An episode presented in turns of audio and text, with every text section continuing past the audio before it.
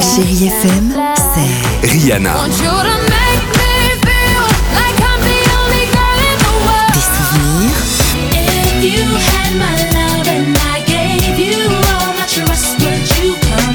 Et la musique qui vous fait du bien.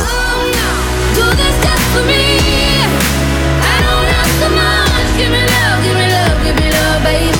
c'est ça Chérie FM. Feel Good Music. Chérie FM, le ciné de Marc Choquet. Bonjour à tous. Après Tout ce qui brille, sorti, on s'en souvient, il y a plus de 10 ans, Géraldine Nakache retrouve devant sa caméra l'actrice mais aussi sa meilleure amie dans la vie, Leila Bekti, dans J'irai où tu iras. C'est des impulsions.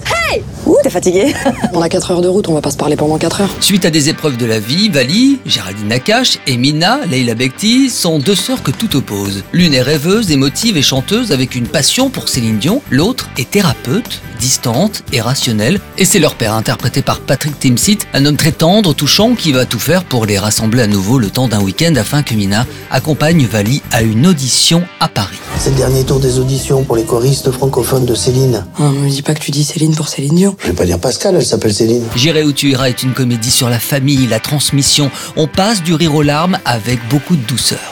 Également au cinéma, Le regard de Charles de Marc Di Domenico. Cet excellent documentaire raconte une partie des coulisses de la vie de Charles Aznavour. En 1948, Edith Piaf offre à Charles une caméra. Il ne la quittera plus. Je n'ai jamais revu ces images, mais je savais en les filmant qu'un jour vous les verriez. Jusqu'en 1982, Charles Aznavour filmera des heures et des heures de pellicule pour en faire son journal intime. Aujourd'hui, avec son accord, juste avant de nous quitter, Charles et sa famille nous l'offrent au cinéma. Je vous le conseille vivement.